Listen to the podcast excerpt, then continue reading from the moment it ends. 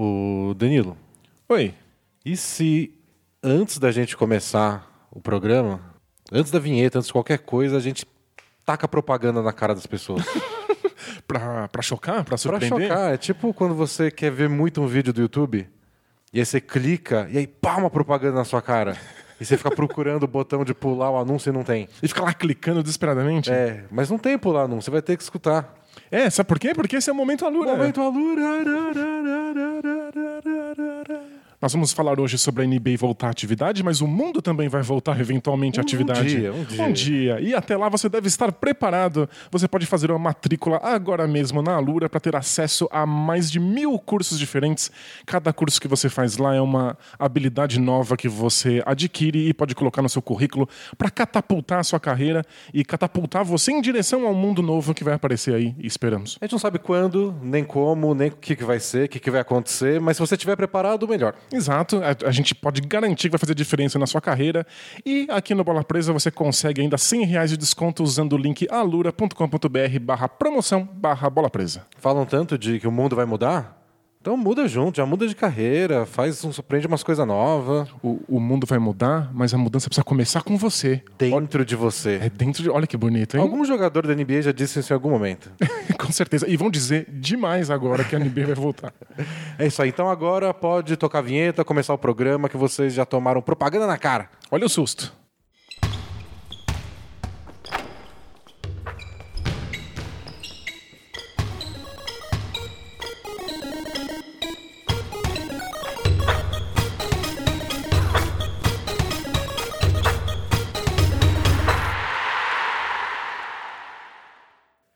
Bem, amigos do Bola Presa, estamos de volta com mais um podcast. Eu sou o Denis. E eu sou o Danilo. Essa é a nossa edição número 260.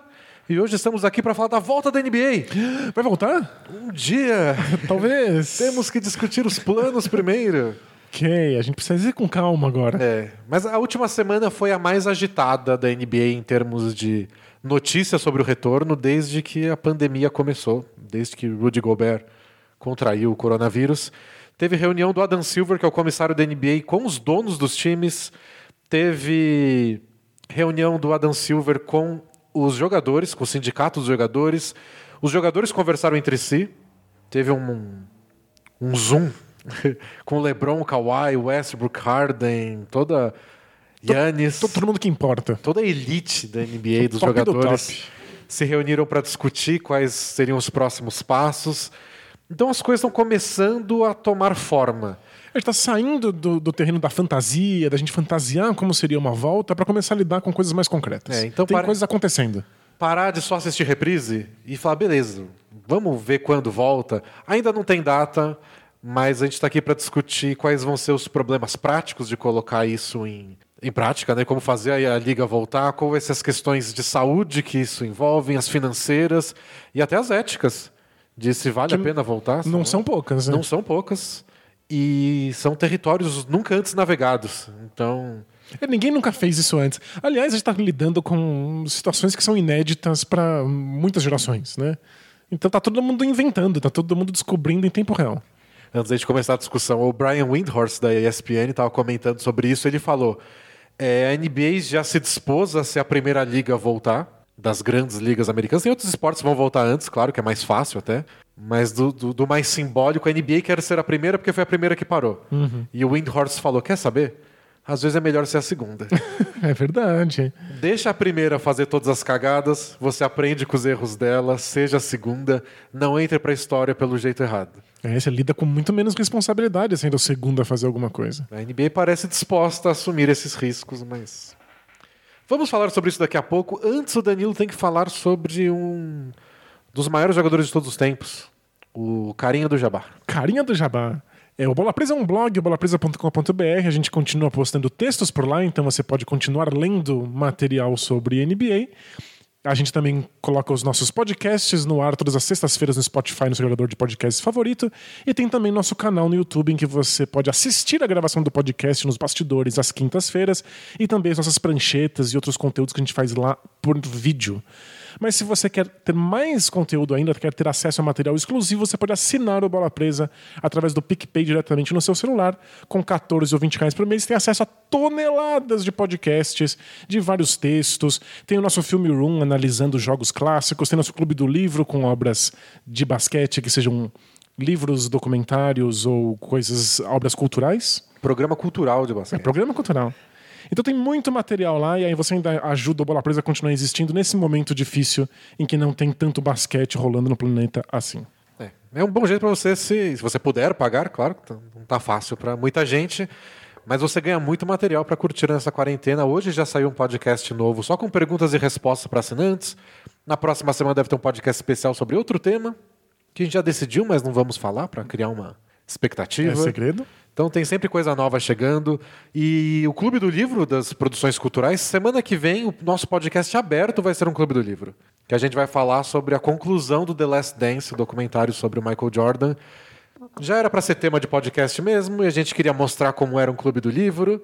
Então vamos juntar tudo numa coisa só. É um material para assinantes que a gente vai ceder para vocês que não assinam, para vocês conhecerem como é o nosso trabalho. E tomar vergonha na cara. Exatamente. É, Importante. é incentivo, né? Falar de basquete, com asterisco. É, Com muitas aspas. Bora lá.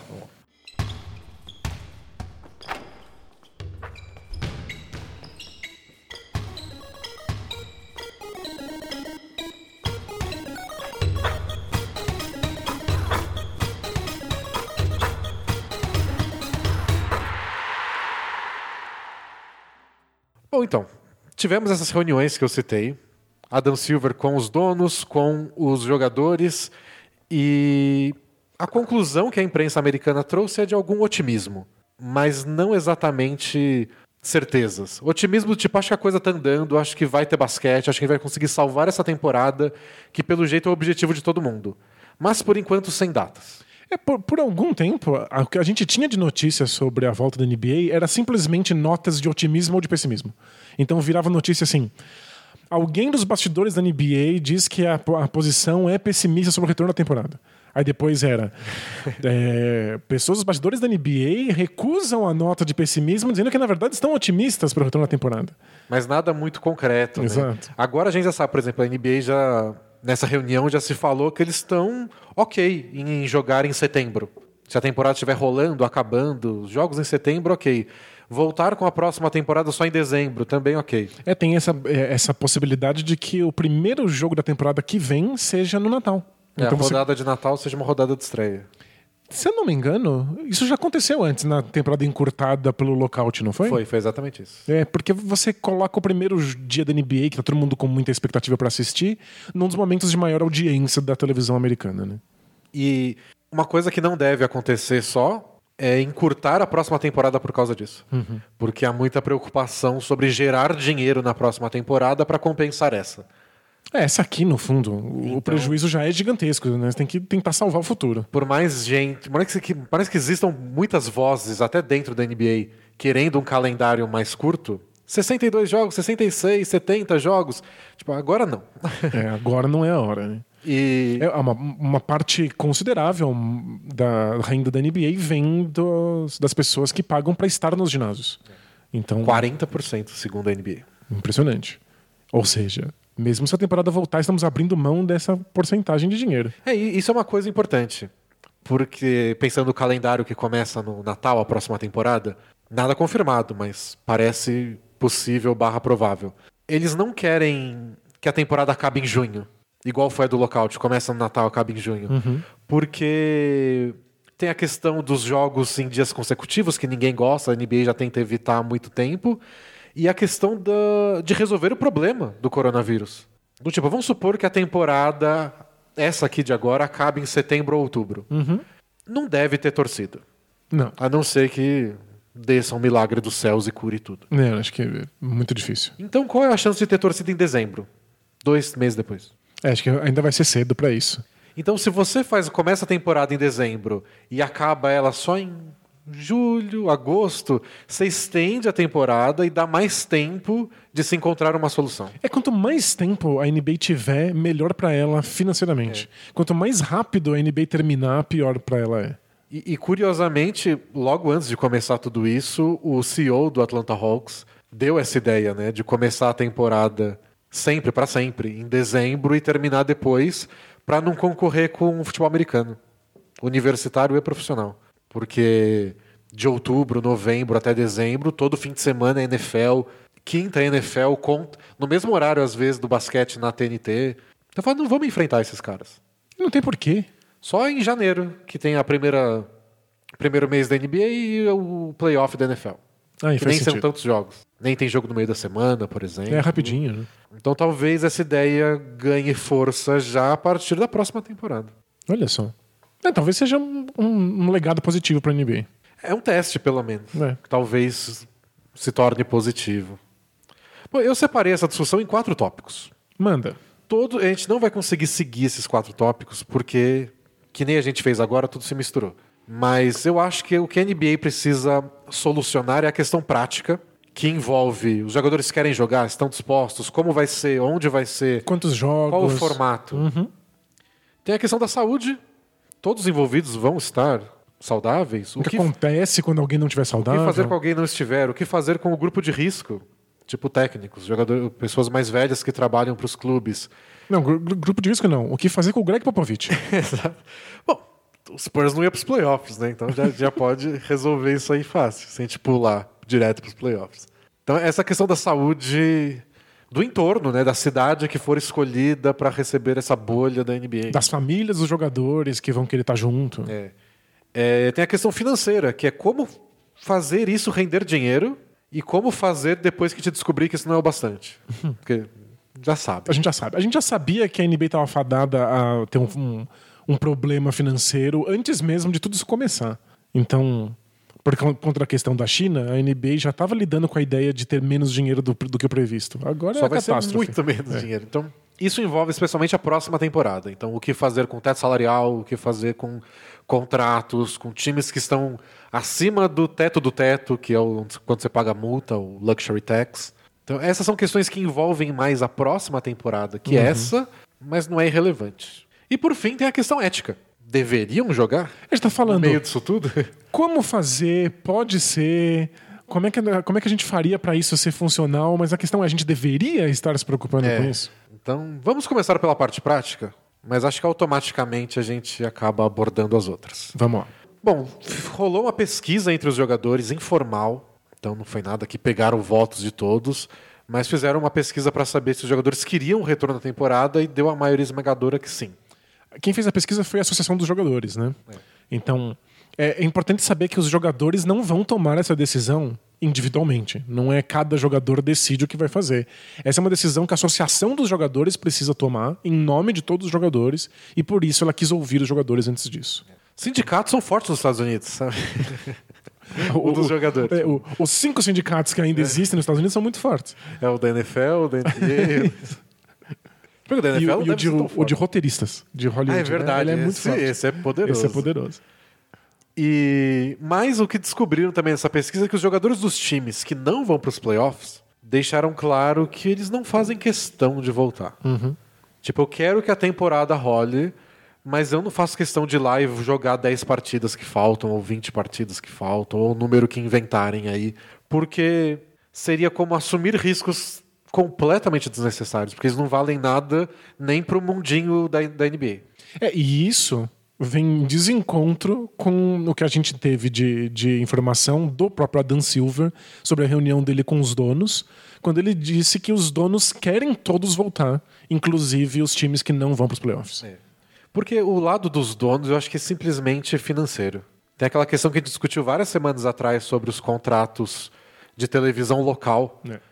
Então, tipo, acabou a temporada do Warriors. Eles não têm chance de playoffs, estão em último. É, a única coisa que importa para eles é que eles joguem essas partidas para a televisão deles conseguir passar. É, para eles poderem receber o dinheiro do contrato, ou pelo menos uma parte dele. É, esse dinheiro teria que ser devolvido, esse dinheiro já foi pago ele teria que ser devolvido e uh, existe uma questão muito séria na NBA que é de onde vai sair esse dinheiro. Porque esse dinheiro já foi gasto com. Com outras coisas. É, com, com a, a parte de gerenciamento, né, com os, os, salários dos funcionários. Mas essa é uma parte burocrática engraçada. É... Cancelar jogos envolve muita coisa. envolve o dinheiro da TV. Se for jogo de ESPN, TNT, ABC, também envolve o, o dinheiro dessas TVs nacionais, envolve o salário dos jogadores. Então, até hoje, nenhum jogo da NBA foi cancelado. Tudo de, do começo de março até agora, oficialmente está adiado. A gente sabe que não vai rolar tudo isso de jogo. Mas eles não, ainda não fizeram isso porque eles têm que tomar decisões envolvendo dinheiro que oficialmente. Tipo, a, a NBA pode cancelar vários pontos do contrato que tem com os jogadores, a CBA, que é o contrato financeiro que rege as duas partes, se algum jogo for cancelado. Uau! Tipo, já está previsto que se cancelou, deu uma coisa muito errada, É, então você pode mudar regras de pode contrato. manejar o dinheiro, os jogadores não vão receber isso e aquilo. Olha só. Então, É muito sério cancelar um jogo. não cance- nada está cancelado oficialmente. Mas os jogadores estão. O Steve Kerr, o técnico do Warriors, falou: se pedirem pra gente jogar, a gente joga. Uhum, claro. Mas. É Que que motivação? Da onde vai sair motivação pra isso? existe a possibilidade ética de que algum jogador se recuse ou de que times se recusem a voltar. Mas eles têm obrigações contratuais. Se É. a associação do sindicato dos jogadores, a associação do- dos donos falar vamos lá e vamos ter esses jogos, os jogadores vão voltar e jogar. Mesmo que eles não estejam motivados e que não tenha nenhum sentido neles fazerem isso. É. Nenhum sentido que não seja financeiro. Tirando o sentido financeiro, o único que existiria seria a briga pelas últimas vagas nos playoffs. Que no leste, sinceramente, acho que já era. Mas no oeste ainda tinha uma briga com o Pelicans e o Kings, surpreendentemente. Começou uma arrancada aí. Foi, é, é por isso que aconteceu, né? o culpado pelo coronavírus é o Kings. Kings não vai para os playoffs desde 2005. E isso, aí tava ameaçando ter uma chance de ir, não, pandemia global. Hoje não. Hoje não, hoje nem, nem muitos anos. Então esses times talvez estariam mais interessados. E uma sugestão para resolver isso é o Play-In Tournament. Que é uma sugestão que a gente discutiu também já num podcast, mas era uma coisa para o futuro. Não de emergência, era para deixar mais interessante, para dar audiência, para apimentar uma fase da temporada que geralmente o pessoal só está ansioso para os playoffs. É uma dessas ideias hum, malucas, radicais que a NBA estava considerando para aumentar o interesse É. por coisas que são pouco interessantes na NBA, como os- o, o nono e o décimo colocado, né? É, esse play-in tournament seria colocar o nono colocado, ou o nono e o décimo, às vezes até mais, dependendo do formato, para lutar por uma vaga de playoff. Então vamos supor que o, o nono enfrenta o oitavo num jogo único. E quem ganhar ataca a oitava vaga. O sétimo com o, o décimo. Ou fazer o décimo jogar com o décimo primeiro e quem ganhar enfrenta o sétimo. Sei lá. Alguma loucura assim. Dá para fazer vários formatos diferentes, mas a ideia é criar jogos mata-mata que valem uma vaga de playoff. No beisebol funciona muito bem. O beisebol é assim? De os caras que não teriam classificação jogam uma partida para talvez classificar É, isso? tipo, os campeões de divisão estão direto nos playoffs. Eles estão direto na fase que é melhor de sete. Mas se você classificou em segundo, você enfrenta outro que classificou em segundo em outra divisão, uma coisa assim, para disputar um jogo único, que é o wild card. Quem vai? É isso. Uau. E é beisebol. Jogo único. Pode acontecer qualquer- qualquer coisa, coisa. é. Você É pode botar loucura. criança que ela pode ganhar. e aí tem aquela fina ironia de você jogar 162 partidas numa temporada E decidir numa e só. decidir num jogo único que o pior jogador do time faz 10 home runs e você Ai, ganha. que desesperador. Nossa, é muito frustrante. Então a NBA queria capitalizar nisso num futuro distante. Talvez na próxima temporada, na outra. Mas pode ser um jeito. E aí eu fico imaginando o que os times envolvidos pensam. Pro Grizzlies é mais importante. Só ir pros playoffs e dane-se? Vou lá e perco pro Lakers na primeira rodada e participei? Mesmo que seja um playoff esquisitíssimo em Las Vegas? Ou ele pensa do tipo: não, a gente pode ter um jogo único contra o Pelicans, que vai ter uma audiência gigantesca, vai ser o primeiro jogo da volta da NBA. Vamos participar desse negócio e seja o que Deus quiser. É que eu acho que a audiência de playoff, que são sete jogos, é melhor pra uma equipe como o Grizzlies. Mas seria um jeito de render dinheiro pra NBA como um todo. Não, isso com certeza. Porque- além disso, você teria depois a série de playoff. Porque eu acho que nenhum dinheiro desse vai pro time, porque ninguém vai jogar em casa. Alguma quantia de dinheiro precisa ir pros times, como compensação pelo fato de que eles Assim, não estão lá ginásios. jogando, É isso, claro, isso eu é. imagino. Mas eu imagino que esse jogo único também renda uma boa grana. Não sei se. Porque É, não sei se tanto quanto um estar diretamente nos playoffs. E tem a questão pensar em si, pensar no todo. né? Talvez para o todo seja importante o play-in tournament. Isso fa- facilitaria muito poder resolver quais times deveriam estar no, no na pós-temporada. pensando só nele, o Memphis falando, eu tô em oitavo, eu quero os playoffs. Pois é. Se não for ter resto de temporada regular, eu tô dentro. É, mas é um, a gente tá lidando com um momento de exceção. Eu acho que os times estão abertos a, a possibilidades que antes eram impensáveis. Aí vem outra discussão. A Rachel Nichols da ESPN estava falando disso, que é o quanto é difícil, às vezes impossível, liderar por consenso em momentos de crise. E esse é um momento de crise, Definitivamente. óbvio. Tá, acho que a maior crise que a NBA já passou. E o Adam Silver sempre tentou ser esse cara do consenso, de conversar com os donos. Não precisa ter unanimidade, porque aí são 30 donos de times, 400 jogadores. Mas de sempre, sabe, pescando uma coisa ali, tenta convencer os donos um pouco disso, tenta falar com os jogadores daquilo. Ele raramente é meio que nem o David Stern era, de chega e fala: Não, eu decidi isso. Talvez seja a hora de fazer isso. É, por- A ideia de fazer um consenso é fazer com que todo mundo ceda em alguma parte. Então, todo mundo está um pouquinho insatisfeito, mas você consegue alguma coisa funcional. Eu não sei se no momento de crise isso é viável. E não é só porque alguém vai ficar mais descontente do que o outro. É também por uma questão de tempo. Se a NBA quiser salvar a temporada, ela vai ter provavelmente janelas muito curtas para tomar de tempo para tomar decisão. Às vezes você vai ter uma semana para falar, olha, ou a gente volta com os jogadores para eles começarem o treinamento agora, ou não dá mais. E aí em uma semana você consegue um consenso? Dificilmente. O Adam Silver falou isso até, né? Que eles vão ter que. Geralmente se negocia um CBA, que é esse contrato entre os donos, entre a liga, né? Representado, que representa os donos e os jogadores, ao longo de anos. Então tem várias reuniões ao longo dos anos, você discute, eles se encontram, sei lá, no All-Star Weekend, conversam sobre aquilo. É quando eles assinam esse, esse acordo entre os jogadores e os times, dura por muitos anos. E enquanto ele tá durando, vai se discutindo como é que vai ser o próximo, É, né? E aí, às vezes, você sabe que você vai chegar no momento de reassinar e não tem acordo. Uhum. Que aí foi quando aconteceu o lockout e tudo. Mas são discussões que acontecem ao longo dos anos. Dessa vez, eles talvez tenham que refazer tudo em um mês. E é tudo de uma maneira que ninguém nunca estava preparado. A gente vai se preparando para coisas, porque você aprende como é que a NBA funciona e você começa a intuir quais são as questões que vão aparecer no próximo CBA, no próximo acordo assinado entre eles. Inclusive, a gente postou no Bola Presa um texto tentando imaginar quais são as consequências que isso vai trazer para a CBA assinada daqui a 5, 7 anos. É. Mas agora eles vão ter que repensar isso em poucos dias. E do zero, para coisas que ninguém nunca se preparou. Pulando para a parte financeira do assunto, é, o teto salarial da NBA é definido pelo quanto de dinheiro a NBA gerou na temporada anterior, que é o BRI, que é a sigla que eles usam. É o PIB da NBA. E que envolve contratos televisivos, venda de camiseta, direitos de o imagem. League De... Pass que você comprou. Exato. É, é absolutamente tudo e uma parte disso é os ingressos. Segundo a NBA, 40% desse CBA são que eles chamam de game night. Então é tudo que envolve a noite dos jogos, é ingresso, Pipoca sem sal. tudo que envolve as operações do time lá na, na- dentro do ginásio. Eu imaginava que era menos até.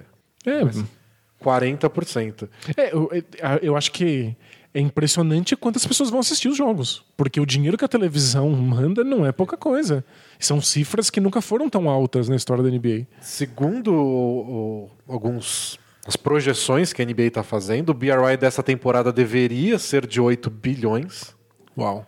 e vai cair para 6 bilhões. Aí você soma o dinheiro da China que do começo da temporada e até agora que também não veio, ou veio bem menor pelo menos, e todos esses jogos cancelados desde o começo de março até agora. A gente tá falando de um, um rombo absurdo, né? E desse BRI, os jogadores recebem 51%. O que é uma conquista dos jogadores. Era, era maior, eles perderam, né? era 57. Mas ainda assim. É, é uma conquista simbólica de que eles continuam ganhando Eles é a- mais que mais do que os donos. Eles ainda são os responsáveis por isso acontecer. Então rola corte salarial dos jogadores. Porque o seu contrato é de 10 milhões por temporada? É. Mas se os 10 milhões, somado com o salário de todos esses outros jogadores, derem os 51%. É, no fundo, é, é muito engraçado como é que funciona a regra contratual de NBA. Você não está ganhando exatamente aquilo que diz que você está ganhando. Você está ganhando o quanto aquilo é em porcentagem do todo disponível. É bem confuso. Então, tipo, ganhar 10 milhões não significa ganhar 10 milhões. Significa ganhar o quanto aqueles 10 milhões representam em porcentagem do total da pizza. É tipo, se você somar os, os salários de todos os jogadores e der 51% do BRI, é aquilo que você ganha. É. Mas se, se os jogadores tiverem direito a mais, você pega todo esse a mais e distribui entre os jogadores. Se der a menos, os jogadores têm o desconto. Então, ou seja, você diminui drasticamente o- a quantidade de dinheiro que a NBA arrecadou, você diminui instantaneamente o salário dos jogadores. E como o teto salarial é baseado nesse BRI, quer dizer que na temporada que vem, se, ele despencar, o teto salarial despenca também. Então ele estava na casa de 110 milhões nessa temporada. Imaginava-se que ia subir para até 120 projeções do passado, quando tinha todo um, um otimismo. Naquela época de fartura, que a É. gente brincava de peão na rua. E talvez caia para 95. Nossa, é bastante. Talvez 90, dependendo da projeção que você lê. Só que os times não se planejaram para isso. Imagina, ninguém fazia a menor ideia. Você, quando contrata um jogador, muitas vezes o contrato sobe. Então, você ganha 18 milhões nessa, às vezes na média é 20 milhões por temporada. Mas na prática, no primeiro ano, o cara ganha 18, no segundo, 19, No, no último ele tá ganhando 22. E aí, na soma de tudo, dá a média de 20. E por que os times fazem isso? Porque normalmente o salarial cresce temporada a cada temporada. A NBA tá muito mal acostumada porque vem numa fase muito boa em que só entra mais e mais dinheiro, em que os contratos televisivos são cada vez maiores, em que a entrada na China estava cada vez maior. Então o teto salarial só aumenta e aí você consegue fazer projeções que mostram que sim, você pode fazer uma contratação estúpida agora, porque daqui a uns anos ela vai ser muito barata, porque você vai ter muito mais dinheiro para gastar. E tem os times que pagam multas. Então, esqueci agora os números certinhos, mas o teto salarial é 110 milhões. Se você passa de 115, você começa a pagar multas. E aí o Warriors fala: ah, claro que a gente vai renovar com todo mundo. A gente paga as multas depois. Só que uma coisa é você pagar 10 milhões que você está acima. Se o teto salarial despenca para 95, Está muito, muito, o muito Warriors acima. está 40 milhões acima do cap. E cada desses 40 milhões multiplica por, às vezes, 2, 3. É, normalmente, para cada dólar que você gasta acima do que você pode, você paga um dólar em multa. Mas se você é reincidente, se você já fez isso no ano anterior, se você ultrapassa uma outra linha acima do teto salarial, isso começa a se multiplicar. Antigamente era só isso, era um por um. Você tava um dólar acima desse luxury tax, que eles chamam, que é o teto acima do teto, você paga um. E aí eles começaram a criar regras para complicar mais. Se você tiver tanto acima, aí não é um por um, é um e meio por um. Se você for reincidente, é, é mais complicado do que já foi, né? É, ou seja, pagar multas pode ficar muito caro. Especialmente se você, de repente, se vê numa, numa situação como o Warriors poderia, de ver que você não vai sair desse território de, de multa pelos próximos três anos. Você precisa de uma recuperação muito grande da NBA para você ser capaz de sair desse buraco. E o Warriors que acabou de construir um ginásio inteiro. Pois é. Então é um prejuízo gigantesco que bota muita pressão nos times e nos jogadores, porque ninguém quer perder dinheiro. No caso dos donos, porque é o negócio deles, e em muitos casos eles estão investindo esse dinheiro. Claro que a gente não vai ter dó de bilionário, mas é uma preocupação deles. Eles não querem que perder dinheiro. É, tem uma coisa que bilionário não gosta de perder dinheiro. Senão não tinha virado bilionário. e no caso dos jogadores, envolve ainda muito mais coisas. Porque é carreira curta, é contrato que está acabando, é o cara que vai virar free agent e vai entrar no mercado completamente seco. É, alguns jogadores se planejam. Tipo, eu poderia ter entrado no mercado de, de agentes livres uma temporada antes, mas não, eu segurei porque o teto salarial vai ser maior. E não vai. E não vai. Agora, todo mundo que segurou, todo mundo que vai entrar no mercado agora, entra para ganhar menos dinheiro. E aí, então a NBA tem uma decisão muito importante para tomar nesse aspecto financeiro, que é como eles vão lidar com isso. Se eles pegarem o contrato hoje, as regras hoje, só levar ao pé da letra, o teto salarial despenca e o monte de time se complica. Então, o mais provável é que eles juntem todo mundo e falem: ó, a gente vai rasgar esse contrato e fazer um novo às pressas. Legal para todo mundo? e aí, é- talvez mude. Talvez seja uma coisa. é, a gente diminui o teto salarial aos poucos. Pode ser? É uma das É um, é um opções. teto salarial meio fake. A gente não faz aquela conta com o, o BRI desse ano. A gente faz, mas vai ser a soma dos próximos três anos. E a gente vai tirar essa, esse prejuízo aos poucos. É só para você não ter um impacto muito grande na saúde do- dos times. Vários times, se você reduz o teto salarial desse jeito, não vão poder fazer nenhuma contratação. vão poder só pagar os salários de exceção. Que eles não vão querer, porque é gastar mais dinheiro. Pois é. é se você tá, tá pagando multa, tipo Warrior, você não vai querer um gastar Ah, mais com exceção. Você tem sua mid-level exception. Dane-se. Eu, Eu tô quero. pagando 50 milhões de multa, vou contratar mais um cara por 5. Que vai me custar na prática 15. Então, o que tá acontecendo é, se você abaixa muito, muito rápido, você ingessa os times do jeito que estão por um bom tempo. É o inverso do que aconteceu em 2016. Que foi quando subiu de uma vez só. E aí o Mosgov ficou rico. É a única coisa que aconteceu. Foi, Foi e o o, Mos Lowden. o Mosgov ficou bilionário. E foi uma sugestão da época, né? Da própria NBA. Falou, vamos subir aos poucos. Porque aí os times, aos poucos, vão colocando esse dinheiro e vários jogadores, ao longo de anos, vão se aproveitar É, tipo, disso. 51, Não só o Mosgov. 51% vai ser de vocês. Né? De qualquer Ah, maneira. Não, não, a gente tem direito. Tá bom. Ficou tudo com o Mosgov. o Mosgov tá acendendo charuto com, com o dinheiro dele hoje. É porque tinha muito dinheiro disponível, não tinha tanto jogador disponível assim, e os times idiotas, porque querem gastar o dinheiro que tem nas mãos, não. gastam com quem consegue. Então a solução seria isso. Seria um. Do mesmo jeito que eles queriam aumentar aos poucos, talvez diminuir aos poucos. Mas mesmo assim, é um período de seca, vai ser de poucas contratações, vai ter aquela disputa dos times, ó. Eu posso te oferecer bem pouco, mas um contrato longo, porque vai saber esse futuro. E talvez jogadores estejam interessados em contratos longos, a gente vai ver. O que me preocupa é que são decisões muito difíceis, que vão ter impactos por anos na NBA, e que a gente deveria estar pensando nelas já há muito tempo para tomar decisões satisfatórias. E não, vai ser tudo decidido Não tem como. em cima da hora. Então, talvez a gente descubra daqui a um, dois anos que a gente tomou decisões muito estúpidas. E essas decisões têm que ser tomadas ao mesmo tempo que a NBA discute como ganhar dinheiro na próxima temporada. Pois é. Porque talvez tenha que começar o ano sem torcida. Da onde vai vir esse dinheiro? Pra não continuar caindo. Existe uma possibilidade deles negociarem que os times vão ganhar mais dinheiro do que os jogadores por um tempo. Se eles estiverem com receio de quão saudável é a, a estrutura financeira das franquias. Vai Então, e, e tem sempre o perigo deles usarem esse argumento, mesmo não sendo tanto Ah, verdade. claro. Só porque. Só porque existe Vamos- uma- essa oportunidade. Vamos é. aproveitar a crise pra. Claro. Tipo, os jogadores vão sentir muito mais se, se a temporada é cancelada. Uhum.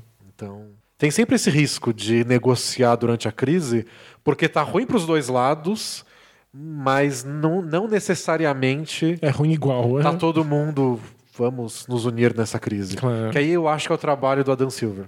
É, ele tem que conseguir ser o melhor mediador possível, mas é que mediação toma tempo. Às vezes precisa de muitos meses para criar uma mediação suficiente.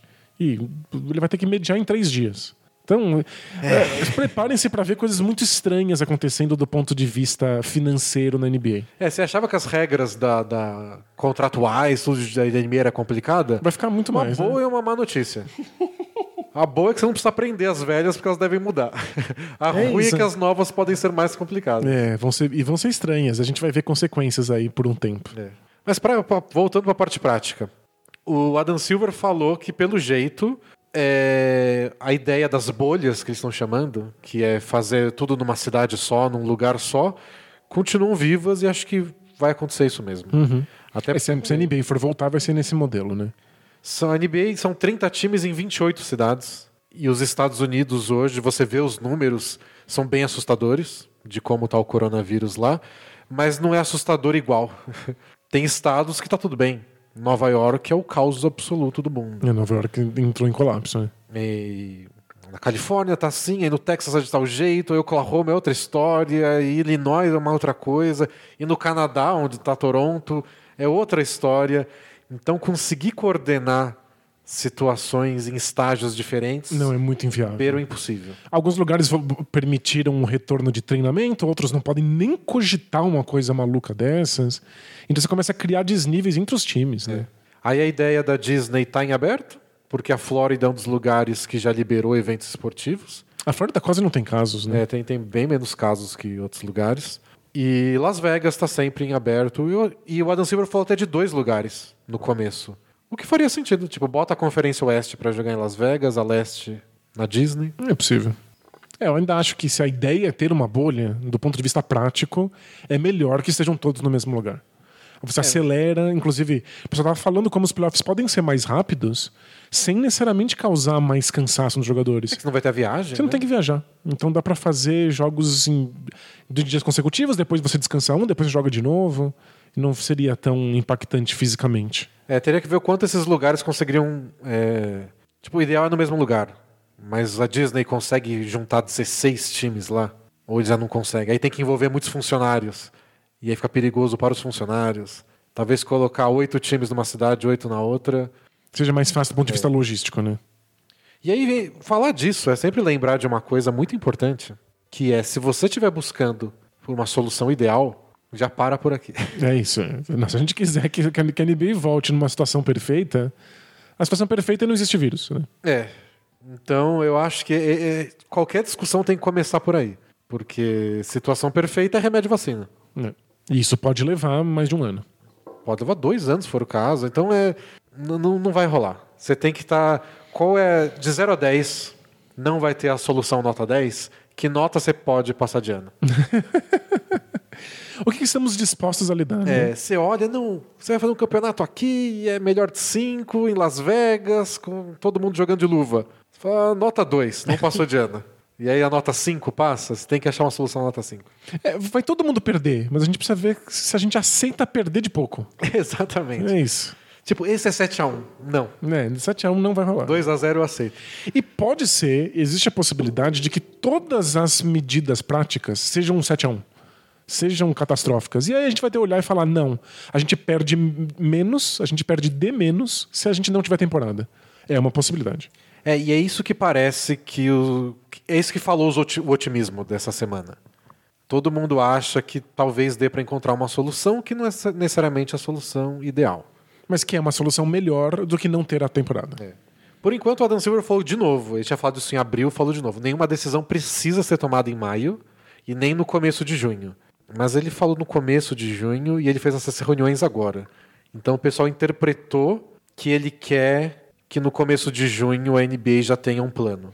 É, é, bem no começo, quando a NBA começou a adiar os primeiros jogos, analistas perceberam que o junho era o limite para que a NBA pudesse retomar. Que você teria que ter na primeira semana de junho já um plano para que os jogadores pudessem começar a preparação para que a temporada pudesse acabar a tempo.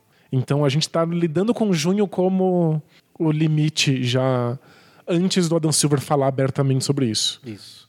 E, e o período de treinamento para voltar aos jogos, todo mundo em forma, sem risco de lesões ou com menos risco de lesões, eles deram de três a seis semanas. E alguns, acho que 22 times já iam liberar a partir de segunda-feira os ginásios para quem quisesse ir. E achei interessante até o Chris Paul, que é o presidente do sindicato dos jogadores, deixou bem claro e falou pro Adam Silver, reclamou entre aspas, e o Adam Silver disse que ia reforçar isso de que os times não podem pressionar os jogadores a irem lá treinar. É, alguém reclamou que foi pressionado e o Adam Silver já saiu em defesa dos jogadores. E que então ia estar aberto para quem quisesse, um jogador de cada vez, máximo dois treinadores com ele, mas é um jeito do cara que não tem um- uma academia em casa, pelo menos voltar à forma. É, e eu não, não manjo nada disso. Basta olhar o meu físico para saber que eu não, não sei nada sobre malhação. Mas eu imagino que o- os jogadores devem ter equipamentos, mas não devem ser os mesmos equipamentos que você encontra no ginásio da NBA. Então eles podem se manter em alguma forma, mas não a forma de jogo. Não a forma que você consegue com os treinadores corretos, com o equipamento correto. E a parte, depois, da, pensando também na parte técnica, né? Arremessar. Claro. Então acho que tem essa.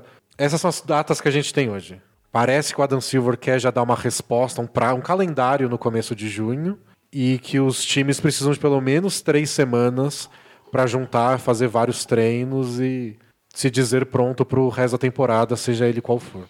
E até o começo de junho a gente deve ter um plano do que a NBA vai fazer. Se não tiver um plano, é porque as coisas provavelmente não vão engrenar mesmo. É, mas fé, Danilo. Fé. Bom, mas tudo isso envolve, todo esse retorno envolve a questão da saúde, que é essencial, é o que criou tudo isso. É, né? Estamos falando de uma bolha de voltar os times no ambiente ultracontrolado, porque os jogadores precisam estar saudáveis, até porque a gente não vai ter NBA também se todo mundo estiver doente. A estimativa da NBA é que eles precisem de 15 mil testes para terminar a temporada, porque eles querem fazer teste todos os dias com os jogadores envolvidos e etc. A gente não sabe se a NBA fez essa conta pensando os 30 times vão voltar, a gente vai jogar 10 jogos de temporada regular, ou se eles contaram só os 16 dos playoffs. Mas eles deram esse número de 15 mil testes. Não é pouca coisa, mas a NBA pode bancar isso aí. A NBA tem dinheiro no caixa para comprar Eles todos esses conseguem testes. comprar e achar empresas que produzem esses testes. É, Porém, existia essa questão de alguém vai poder vender esses 15 mil testes, alguém pode suprir essa demanda, e a NBA já tem parceiros que disseram que dão conta disso. é, porém, Porém, o mundo não precisa de testes. Ou no caso deles, os Estados Unidos não precisam de testes. é, tem uma questão ética que é: você deveria estar testando as pessoas que estão em perigo, ao invés de testar o mesmo jogador por 30 vezes, porque ele vai jogar 30 partidas até o fim da temporada. É. Essa é uma questão bem séria. E, e o Adam Silver deu duas, deu duas falas diferentes que mostrou uma mudança bem significativa na postura da NBA. Que ele tinha falado primeiro que a NBA não ia voltar enquanto não os testes não estivessem disponíveis para a população em geral. Uhum. Então, o que ele quis dizer é: a gente vai fazer um 15 mil testes se a pessoa comum falar, "Ah, tô meio assim, quero fazer um teste, ela E vai ela lá também e faz. consegue num preço adequado. É. Ele mudou essa fala na semana seguinte para profissionais de saúde. Então a gente Hum. não vai voltar e fazer mil testes se profissionais de saúde não estiverem conseguindo encontrar testes. Entendi. A ideia não é que todo mundo possa se testar em casa, porque ter acesso a um teste na farmácia pode fazer com que pessoas fiquem também se testando 30 vezes, como um jogador da NBA, sem até nem ir jogar. Mas é que quem precisa do teste naquele momento crítico tem acesso a ele. É. É que eu acho que a, a fala da população em geral envolve você estar se sentindo meio assim, quer tirar, fazer um teste para tirar dúvida. Entendi. Acho que isso engloba a população em geral. Talvez seja no hospital, você não faça comprar na farmácia. Mas você ir no hospital, a pessoa fala, beleza, a gente testa. Hoje não é assim. Hoje é assim, que sintomas você tem? Isso, você só testa em último caso. Eles têm que ir lá e ver se merece mesmo. E tem um número que eles dizem ser o ideal na Organização Mundial de Saúde nos Estados Unidos. Tem que fazer meio milhão de testes por dia. Os Estados Unidos não chegou nesse número ainda. Acho que um pouco acima da metade só. Mas aí talvez a questão da NBA seja: a gente nunca vai chegar. Então talvez nós tenha que baixar o sarrafo um pouco e o sarrafo seja profissionais da saúde. Então, isso é eticamente aceitável, então É. vamos lidar com Todo isso. enfermeiro que precisa de um teste encontra esse teste? Todo hospital vai lá e proporciona testes para os seus funcionários? Então, acho que a gente está num mundo onde a NBA pode voltar e fazer 15 mil testes. Ok. Isso é questionável, mas eu, eu entendo que talvez a primeira projeção de todo mundo tem acesso aos testes talvez nunca seja realista. É, então- Talvez a gente consiga uma vacina antes de que todo mundo possa se testar. É verdade. É. Então, o sarrafo da NBA já baixou bastante. Mas tem essa questão de fazer teste que a NBA quer fazer não só nos jogadores, né? mas em todo mundo, especialmente no Popovich. É, criar bolha significa que absolutamente todo mundo que interage durante uma partida de basquete está testado. Você tem que garantir essa segurança para todos os envolvidos. E, bom, os, jogadores, os times têm diversos funcionários, de- vários não têm histórico de atleta, que não quer dizer muita coisa, mas dizer. só para deixar claro. Tem a comissão técnica, que costuma ter pessoas mais velhas que estão no grupo de risco.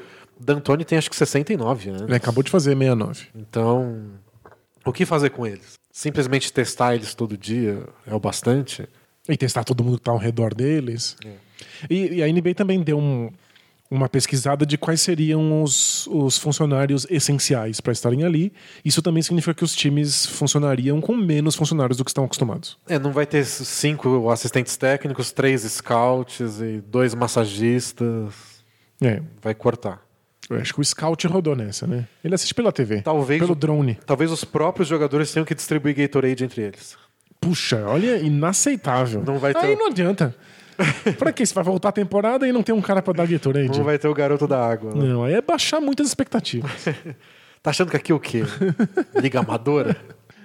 Não vai ter aquele molequinho que pega os agasalhos, Quando, que eles, eles só jogam no chão pra eles poder entrar jogam no rápido. chão e entram na quadra, e já o molequinho agarra, pega todas as calças. É isso. Todo mundo tira a calça, o agasalho, dobra primeiro e coloca E em coloca cima na do banquinho. sua sacolinha com o seu nome. Pra Isso. ninguém ficar tocando no, no uniforme do amiguinho. Com, com seu nome, não. A mãe tem que bordar no, no- no agasalho o nome da criança. O nome, o sobrenome e o time. LeBron James, quinta B. Isso. É, é. E talvez não tenha lá a criança que fica enxugando o suor na quadra. Talvez os jogadores possam, ser uma coletividade que enxuga o próprio suor. Ou que eles suem menos também. Corre menos, porque tá correndo tanto.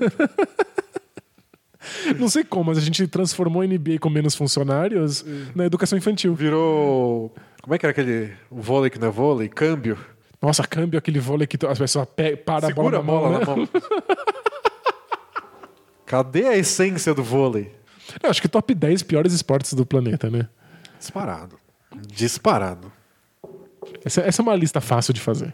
Bom, a questão principal da saúde é, já que não vai ter solução definitiva, é o quanto de risco eles decidem que é ok assumir. Que aí a gente também já vai entrar na questão ética de novo. E pelo que se entendeu da reunião com os donos dos times, o que o Adam Silver disse foi: se a gente encontrar um caso positivo e nossa resposta é para tudo a temporada de novo, a gente nem começa. Porque é um vírus que se espalha muito fácil e está aí no mundo inteiro. É bem possível, para não falar provável, que no meio disso tudo, pelo menos alguém teste positivo uma vez. É, você está lidando com isso como se fosse uma possibilidade de lesão. Como se fosse alguém. é, alguém vai torcer o tornozelo. Se a gente parar a É. NBA porque alguém torceu o tornozelo, não dá. Então, que a questão seria realmente tratar como uma lesão. Então, deu positivo para o Covid-19, isola essa pessoa, todo mundo deu negativo, vamos jogar.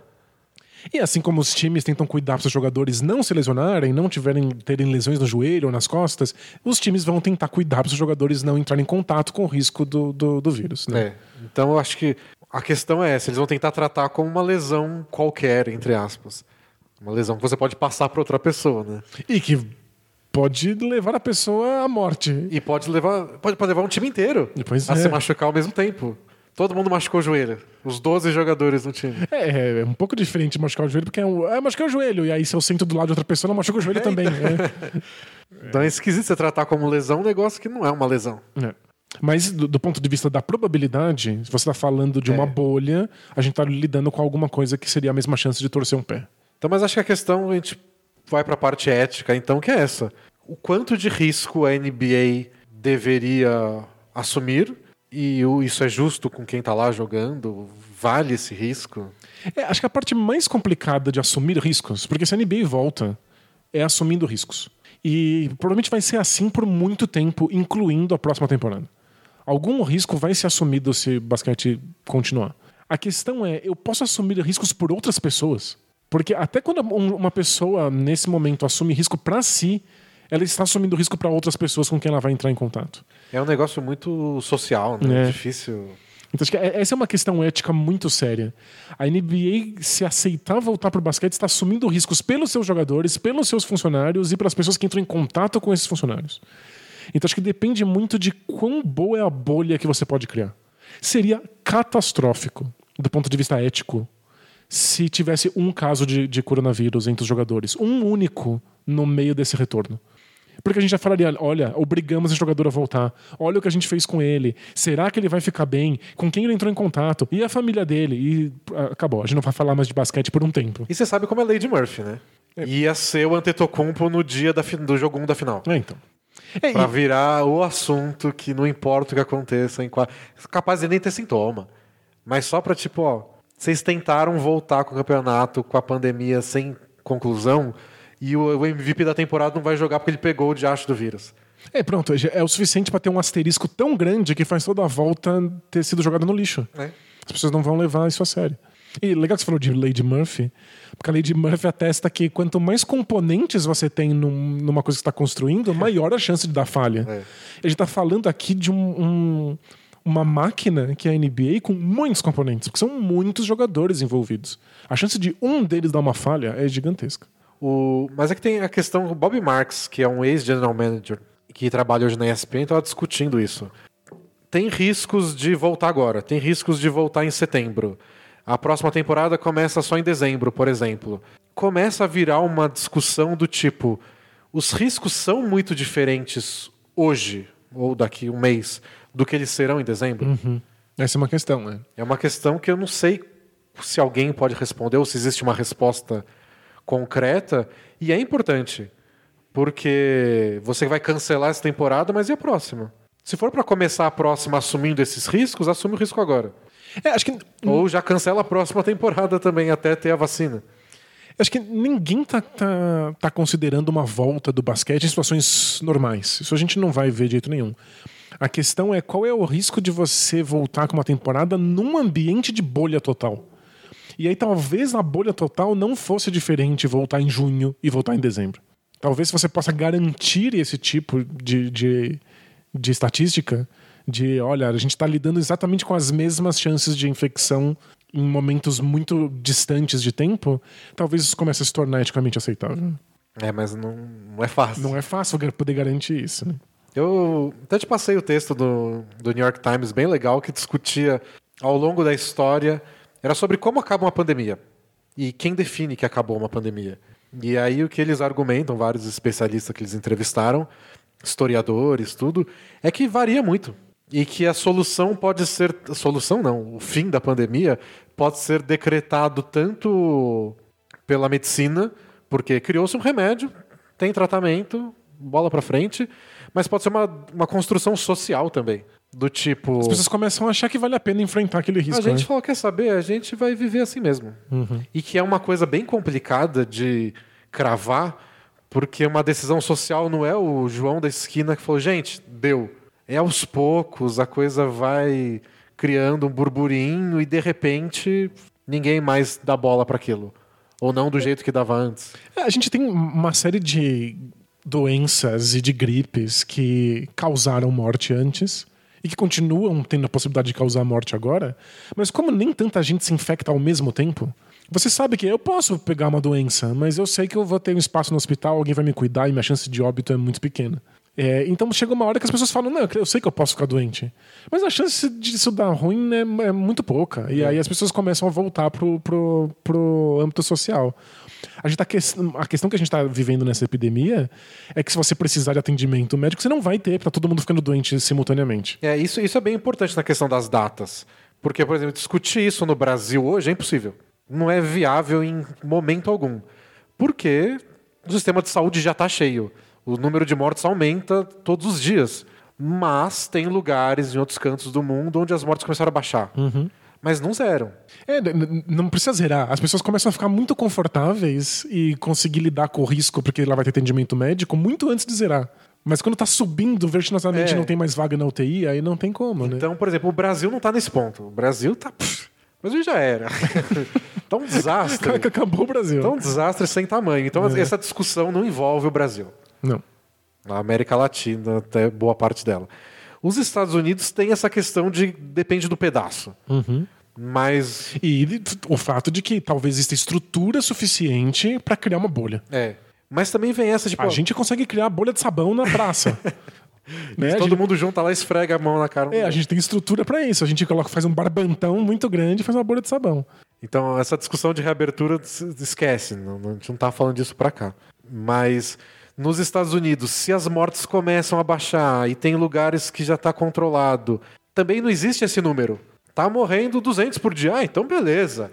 A partir disso a gente Então consegue ir tudo pra bem, rua. agora né? é como se fosse uma coisa qualquer. e é uma discussão o- que a Rachel Nichols, que eu citei mais cedo, ela também trouxe essa discussão que eu achei muito legal. Que é uma discussão que a gente nunca tem socialmente. Só acontece, a gente não Só discute. acontece. A gente não discute a respeito. Ela dá um exemplo que é forçado, mas a ideia do exemplo é ser forçado, então perdoem. Que é o de carros na estrada. Hum, Ah, se a gente quisesse que ninguém morresse na estrada, o limite de velocidade era 50 por hora. Ah, mas eu vou viajar 500 quilômetros. É, vai demorar dois dias. mas ninguém vai morrer. a gente tem essa possibilidade. Você dorme no volante, bate de frente com outro carro, mas os dois a 40 por hora. Vai ser chato. Uhum. Mas a gente decidiu, como sociedade, que não. 90, 100, 120 por hora. A gente faz airbag. A gente faz uma estrada um pouco mais larga. A gente lida com centenas de milhares A gente de mortes. dá aula de é. direção. A gente faz várias coisas, mas não diminui a velocidade porque é importante que a gente consiga se locomover e a gente e cargas e caminhões se locomovam pela, pelo país, pelo mundo né, em tal velocidade. E por consequência disso, várias pessoas morrem no trânsito. Uhum. Nunca se discutiu isso. Não- não- ninguém parou, a sociedade civil juntou seus representantes e falar: vamos tirar isso a limpo? Aconteceu, a gente meio que aceita. E nesse caso do coronavírus, ele chegou de um jeito tão bombástico que as pessoas estão tendo essa discussão. E ninguém consegue ter essa discussão. Acho que a gente, como seres humanos, a gente não consegue vir e falar é, tantos números de mortos, Não, é, é, ok. é completamente emocional, né? Inclusive pode vir decreto que quiser, falando pra reabrir as coisas, que se as pessoas estão assustadas, elas, Elas vão ficar vão em sair, casa. é. E se a pessoa tá de saco cheio, pode vir um decreto que for, ela vai pra rua. É claro que existem possibilidades de você influenciar as pessoas a ficarem em casa ou, É. ou saírem. A China é autoritária o bastante para conseguir impor alguns limites de um Claro. jeito que países do, do Ocidente não conseguem. E no Brasil dá pra falar groselha o suficiente pra convencer as pessoas a saírem quando elas não deveriam. Não há limite para groselha. Não há, né? não há, não há gros- groselha infinita. Mas o ponto é que as pessoas elas são movidas por uma questão muito emocional nesse sentido. Quando elas acharem que é confortável o bastante sair, elas vão sair. E se elas estiverem com medo, elas ficam em casa. E aí eu me preocupo um pouco com o simbolismo que o esporte tem nisso tudo. Porque é uma questão muito emocional, é uma questão que vai acontecendo e parece que ninguém tem controle. E o esporte, eu acho que foi uma das, um dos fatores importantes para alertar todo mundo. Esse parou até esporte, né? Então, eu lembro até no Big Brother, que começou a pandemia, o pessoal estava isolado na casa lá, e eles levaram o infectologista para contar para eles, ao vivo, foi um caos. então, tá acontecendo aqui fora um negócio, e o pessoal no Twitter ficou: fala que o futebol parou, fala que o futebol parou. É, é importante mesmo, é. Porque tem dois caras lá dentro que eram fanáticos pro futebol, e, tipo, se eles ouvirem essa parte, Eles vão entender, Vai qual, é o- entender. eles vão entender qual é o tamanho da caralho, coisa. parou o futebol. Nunca para o É, né? futebol. Fala que parou a novela, né? É, então, essas tem, tem um simbolismo importante. Claro. E cada canto do mundo tem o seu. Então, para os Estados Unidos, a NBA foi um impacto. Tipo, a NBA parou porque um jogador teve o coronavírus. Foi muito grande. Então, tipo, aí você já começa a olhar de outro jeito. E aqui no Brasil teve isso. Do, quando o futebol parou, quando parou de gravar novela. Eu tenho receio se a NBA perde um pouco do timing. Se o simbolismo não pode pegar muito mal, não pode mostrar que as coisas estão voltando ao normal quando não estão. Mesmo que a bolha esteja bem montada. Então, eu acho que tudo deve ser feito, caso a NBA retorne e faça essa bolha, com uma percepção de que a NBA tem um papel ético, mora- moralizante muito forte. Ah, Eu não acho que a gente vai olhar pro NBA e achar que tá tudo normal, porque não vai ter absolutamente ninguém no ginásio. Vai ser tão esquisito. vai ser bizarro, vai ter uns drones voando, vai aparecer coisa de filme de ficção científica, vai aparecer apocalipse. E aí a NBA tem que fazer um trabalho forte de conscientização.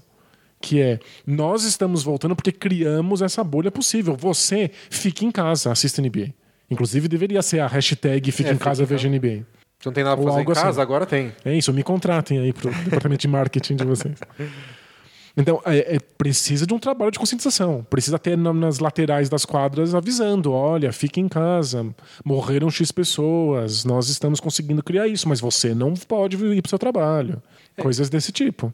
Que é uma coisa que uma campanha que poderia ser manchada se a NBA perde o controle da bolha. Exato. começam a ter casos lá dentro. É, então você tem essa campanha e aí uma pessoa se contamina, já era. Porque acho, que o que acho que tem duas coisas que eu vejo que mais incomodam as pessoas. Isso por ler comentário na internet, até reações no Twitter quando a gente comenta alguma notícia nova da, da NBA.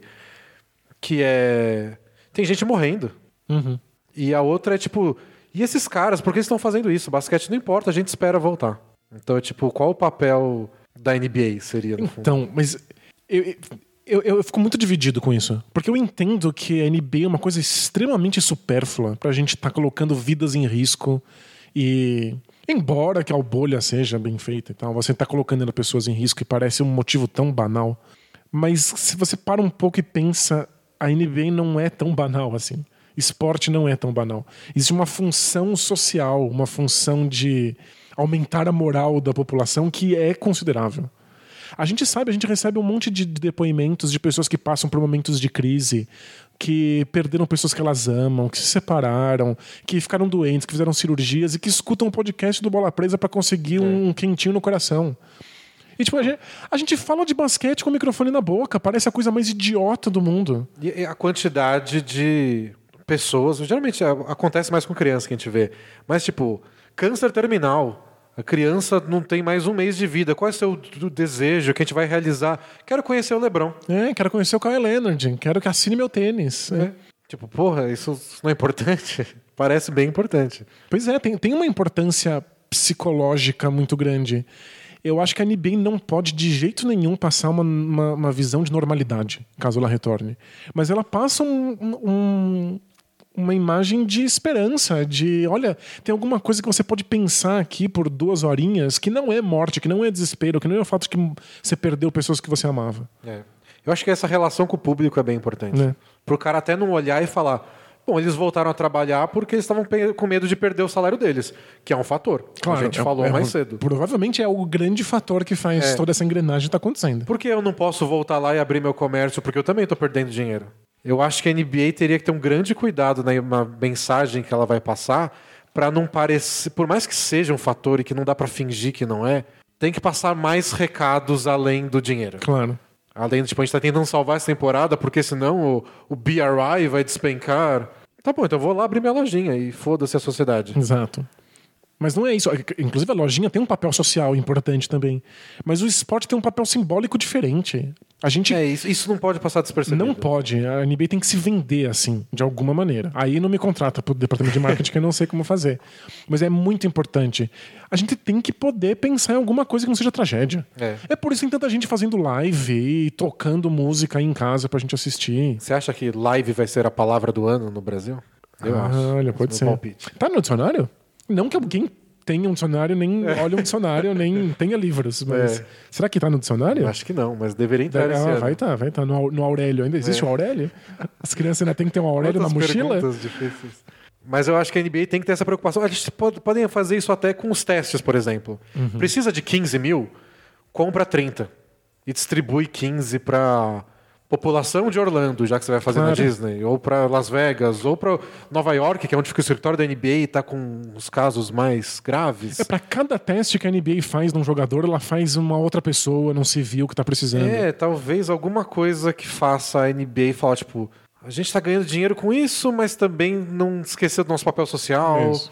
Acho que essa comunicação com o público, justamente nos jogos sem público, vão fazer essa volta não só parecer, mas ser menos vazia.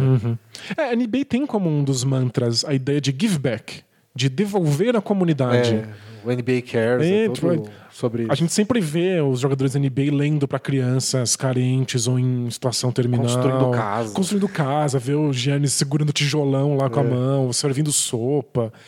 Eles têm uma relação de, de dar esperança e força para as comunidades que os rodeiam. Então talvez fosse isso. Estamos, por que estamos de volta? Por que tem jogo da NBA passando na minha TV? Porque eles estão giving back, eles estão dando, devolvendo alguma coisa para a comunidade global. Acho que isso tem que ser um fator bem importante, senão toda essa questão ética vai voltar na, nas costas deles depois. E especialmente se alguém pegar o É. coronavírus. Façam bem feito, NBA. É, Essa tem que fazer é a muito bem mensagem. É, isso só pode ser cogitado se for feito de maneira impecável. Em todos os aspectos. Prática, do, do ponto de vista prático, a bolha, é, ouvir os envolvidos, não forçar ninguém a voltar, porque isso pode dar um escândalo É, considerável. E, e fazer isso do ponto de vista ético de maneira correta, então também devolver à comunidade os testes, mas passar uma a mensagem correta. Tem, que- tem, ou seja, tem muito lugar para dar errado. Tem muita coisa que pode, que pode complicar. E 2020 nos diz que ó, o que pode dar errado. Pois é. Então, a Ni- a NBA tá pisando num terreno muito pantanoso, mas se fizer tudo direitinho, talvez seja um dos grandes momentos do ano para muita gente. É. Porque muita gente está ansiosa com isso, né? É. Quando vai ser alguma coisa simbólica que mostra, primeiro dia que a gente puder fazer isso, primeiro a NBA está assumindo riscos para poder dar esse momento, mas pode dar bem errado. Eu só sei que teve, teve um texto que eu não li essa semana, e eu geralmente não faço isso. Hum, Eu posso bater de olho num texto que eu, o título eu já discordo completamente, mas eu olho e vejo o que, que ele tem a dizer. que não bonito for- da sua parte. Se não for um absurdo completo. Ok. É, né, claro, tem coisas que são Tem pura- coisas que eu nem, pura groselha. nem clicaria. Mas teve um que era gringo, não lembro que lugar dos Estados Unidos que era, mas que falava: ah, essa pandemia mostrou que a gente não precisa de mais esportes, mas de menos. Mas- Nossa, Mas como assim? não, não sei, eu não li. Qual era o argumento Não, que eu entendi, não sei. claro? Eu fui embora, fiquei revoltado. O pessoal tá falando que essa, essa, essa epidemia mostrou pra gente como a gente precisa de mais arte, de mais esporte, de mais música, de mais teatro, e de como a arte, a literatura e o cinema estão segurando a gente no nosso confinamento. E o esporte não entra Sei, nisso? Não, não quis ler. Não quis ler, eu queria agredir alguém. Eu não sou de violência. Mas você não agrediu pra manter o confinamento social da é, quarentena. porque tem isso. Ufa! Vamos responder algumas perguntas? Bora? Vamos pro Both Things Play Hard, que é na seção de perguntas e respostas. Você manda lá no blog, no balapresa.com.br, tem uma, um formuláriozinho. Você clica, manda. Se você tiver comentários até sobre o tema de hoje, para acrescentar, mande lá. A gente costuma ler comentários dos outros podcasts, mas teve um especial que eu não li, Danilo. Não separei para esse Both Things Play Hard. É. Era sobre a nossa previsão do futuro do episódio passado, que a gente falou que a gente acha que tem uma chance da D-League tomar o lugar do basquete universitário, ou talvez até ganhar outro nome que não seja D-League, e ser a principal, o principal celeiro de craques Ó, que da, bonito. da NBA. Eu Queria ter usado essa expressão. E um leitor ouvinte nosso, acho que é o Emanuel o nome dele, mandou um texto de uns, umas 20 mil palavras, em nove itens, porque ele acha que isso não deve acontecer. Que legal. E ele terminou falando, tipo, ah, isso- Ele, ele, ele- ele terminou ganhando um doutorado. não sei se é muito grande pro bola presa. É, f- foi, não deu. Não deu pra ler, mas saiba que todo esse texto não foi em vão. A gente leu. Ah, eu quero, quero ler também. E, e é bem legal, tem vários pontos interessantes. Ele aposta, por exemplo, muito na, na tradição do basquete universitário, das rivalidades, de convencer os jogadores que é legal jogar um Duke versus North Carolina com um estádio lotado. E é uma possibilidade, assim. É que acho que a NCAA tem que resolver muitos problemas. Pois é, porque tá, tá definhando, né? E são vários anos que a NCAA enfrenta problemas e eles não fazem nada a respeito. Por isso o meu pessimismo. Faz muito sentido. Mas eles têm a história a seu favor. Bom, vamos para as perguntas. Taca a vinheta. They play hard, we play hard, and What? Both teams play hard, man. Primeira mensagem é do cara que assinou como Há algo escondido no escuro. Sombrio. Tan, tan, tan. Ele diz assim, ó. Recentemente terminei minha carreira acadêmica conseguindo o título de doutor. Parabéns. Então é doutor. você já falou para alguém? Para você é doutor. É, doutora algo escondido no escuro pra você. Ele diz assim: até quero continuar estudando, porém agora depende tão pouco de mim que é frustrante ter expectativas e talvez seja o fim. Ao menos nos títulos. pois é. Vai ter que ser só doutor mesmo. Nossa, é, é muita coisa. A primeira sensação que tive foi de um marco sendo atingido. Mesmo que ele tenha sido atingido ao longo de quatro anos, quando terminei, senti como se tivesse subido mais um degrau na vida intelectual. Mas ainda consigo ver alguma uma longa escada à frente. Uma sensação que, mesmo que viva mais de 100 anos, não teria tempo para estudar tudo que há no meu campo de pesquisa. Pois é. A vida acadêmica é assim. Você nunca tá satisfeito e, e é pior, você sempre se sente burro. Ah, então vem a resposta dele aqui. Ó. É. Muitos acham isso péssimo, mas eu acho o ponto mais estimulante. Que legal. Ele gosta de se sentir burro. Tem gente que adora.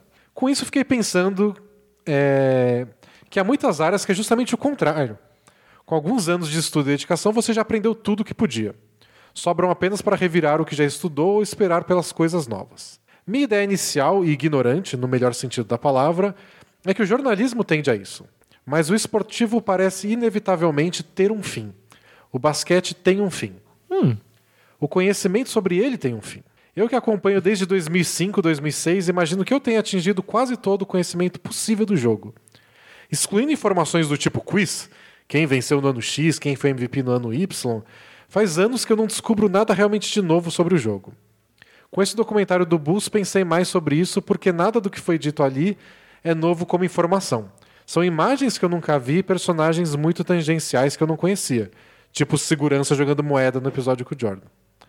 Mas nada que eu pensei, eu nunca tinha ouvido falar e mudei minha percepção sobre basquete. Como vocês olham para a carreira de analista esportivo? Tem a sensação que estão muito próximos do teto do conhecimento?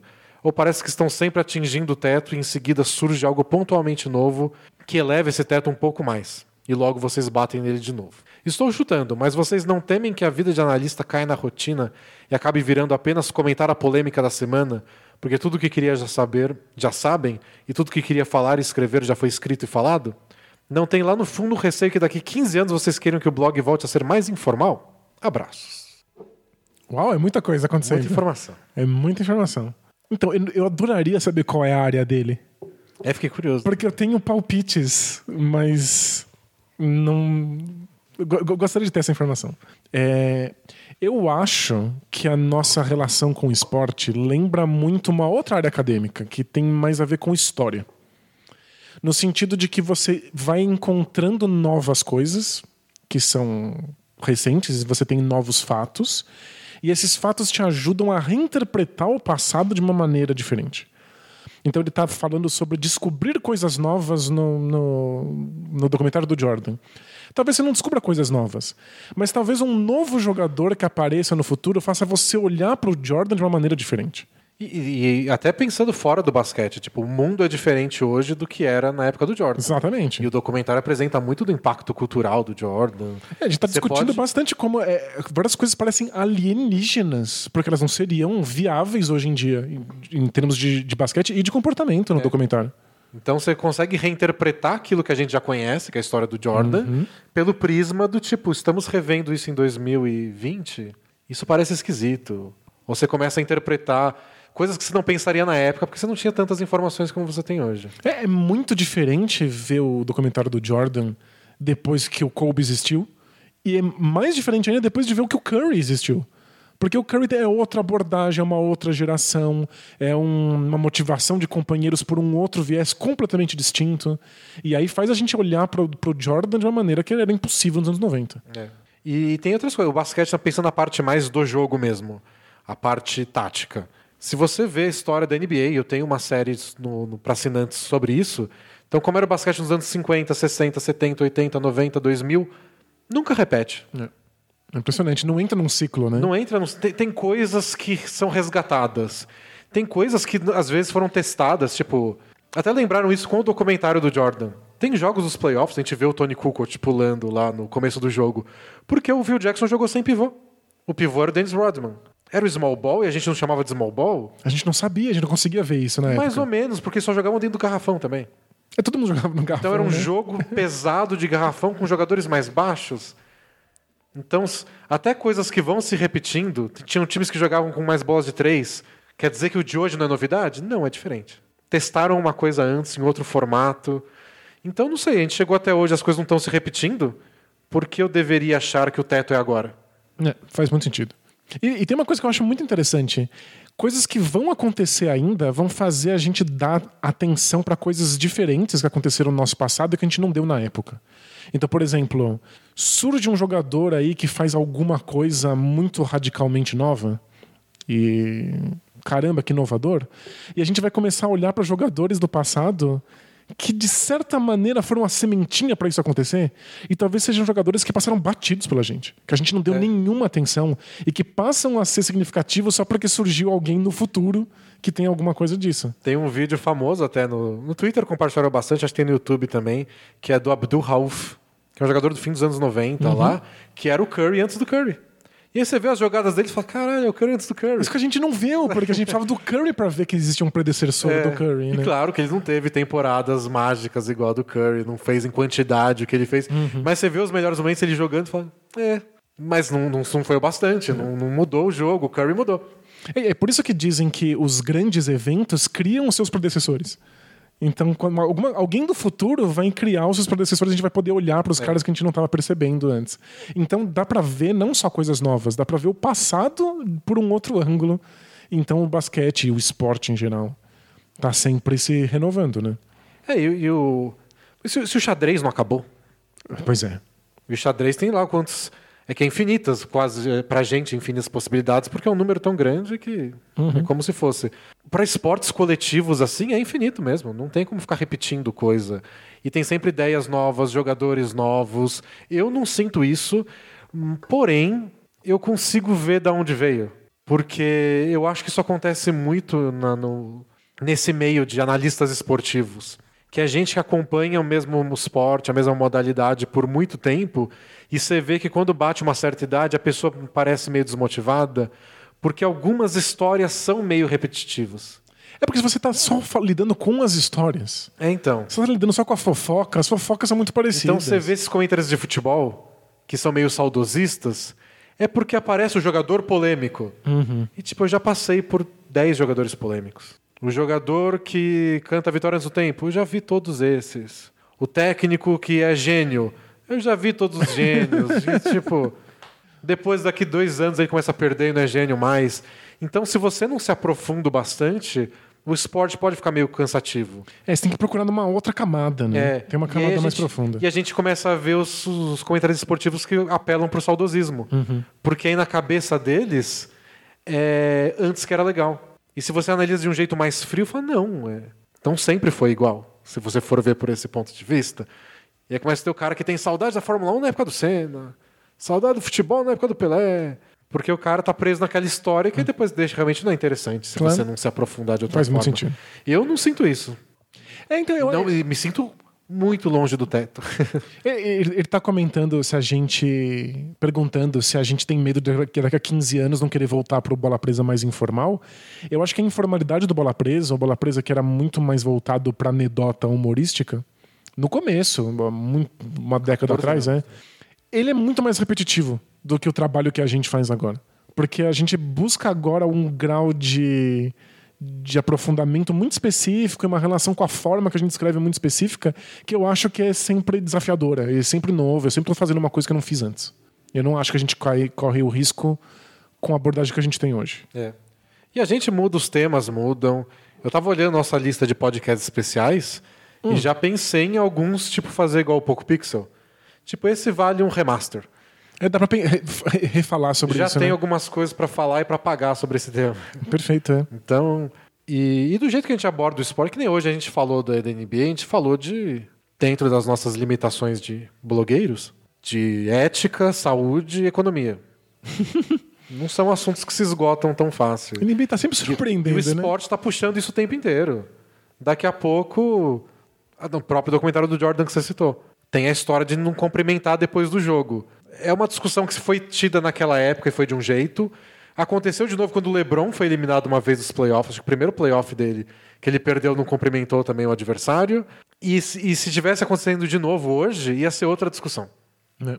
Porque essa ética do esporte, essa é, espírito esportivo muda ao longo do tempo também.